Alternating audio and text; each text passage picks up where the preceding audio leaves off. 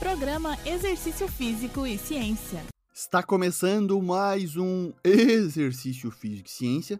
Sou Fábio Dominski e esse é o programa de rádio e podcast que trata de exercícios a partir da visão científica. A relação entre exercício físico, nutrição e metabolismo humano é complexa. A busca por emagrecimento é objetivo comum de muitas pessoas. Nesse sentido, recentemente, as intervenções baseadas em jejum, como o aeróbio em jejum e o jejum intermitente, têm ganhado interesse como alternativas às estratégias dietéticas convencionais. Isso para melhorar os biomarcadores metabólicos em diversas populações. Gostaria de mandar um abraço para o professor Carlos Rafael da UDESC Joinville, que sugeriu esse tema.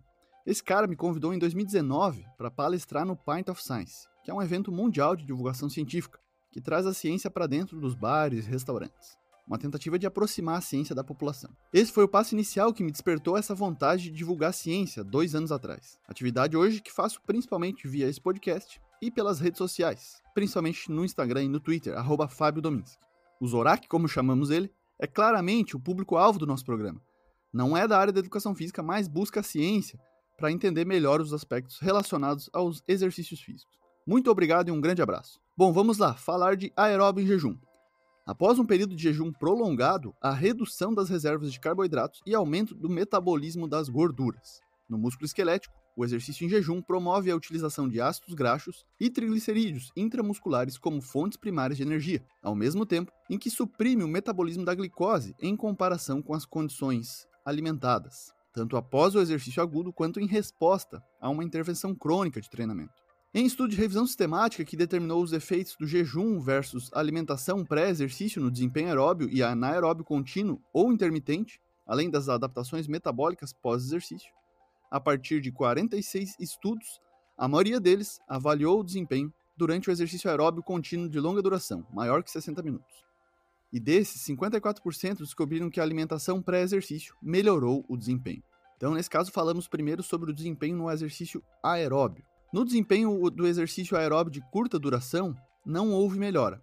A realização de treinamento intervalado de alta intensidade, o HIIT, em jejum ou alimentado, não afetou medidas de desempenho em uma única sessão de exercício ou após uma intervenção crônica. Os resultados dessa revisão apoiam a hipótese que já imaginávamos, de que as condições de jejum e alimentado podem influenciar de forma divergente o metabolismo e o desempenho no exercício. Em artigo de revisão sistemática publicado por pesquisadores brasileiros da URGS, que verificou o efeito do exercício aeróbio realizado nos estados de jejum versus alimentados sobre o metabolismo de gorduras e carboidratos em adultos, os autores reuniram 27 estudos com 273 participantes.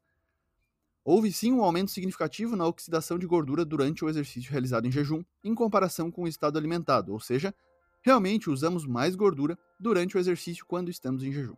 Ao compararmos o exercício aeróbio em jejum com o exercício aeróbio em estado alimentado, observamos que não há diferenças significativas em redução de gordura corporal entre ambos, desde que o déficit calórico total seja igualado.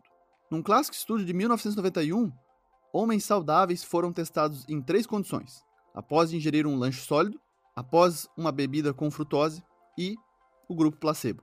Isso foi feito após um jejum de 12 horas.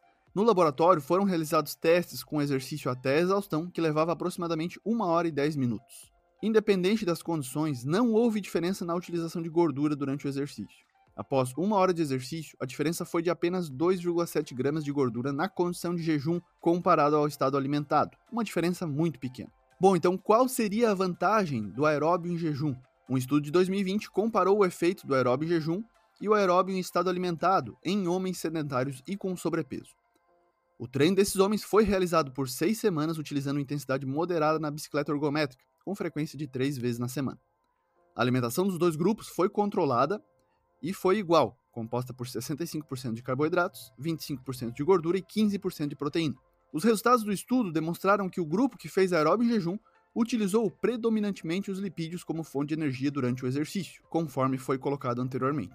Já o grupo que se alimentou antes de se exercitar utilizou predominantemente os carboidratos como substrato energético.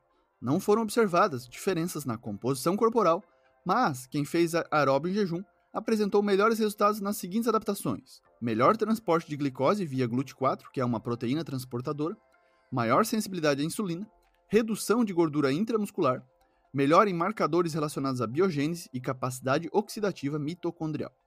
Nesse estudo, embora o aeróbio jejum apresente resultados similares em relação à redução de gordura corporal quando comparado ao estado alimentado, esse método pode ser interessante sim para indivíduos com doenças cardiometabólicas relacionadas à resistência à insulina. Um grupo de autores se juntou para realizar uma revisão sobre exercício e jejum. Pesquisadores da França, do Irã, da Tunísia, da Alemanha, da África do Sul e do Canadá concluíram que há pouca evidência para apoiar a noção de que aumentos na oxidação de gordura mediados pelo jejum no treinamento e ainda recomendam que atletas de endurance, de resistência, evitem o treinamento de alta intensidade durante o jejum. Essa abordagem, que é chamada de metabólica, busca potencializar a utilização de gordura durante os exercícios. Porém, na maioria dos casos, não é sustentada na literatura. Quando fazemos exercício em jejum, chegamos a utilizar até três vezes mais gordura do que quando fazemos o mesmo exercício em estado alimentado. Mas isso não reflete um processo de emagrecimento mais efetivo. O que importa para o emagrecimento é o déficit de energia.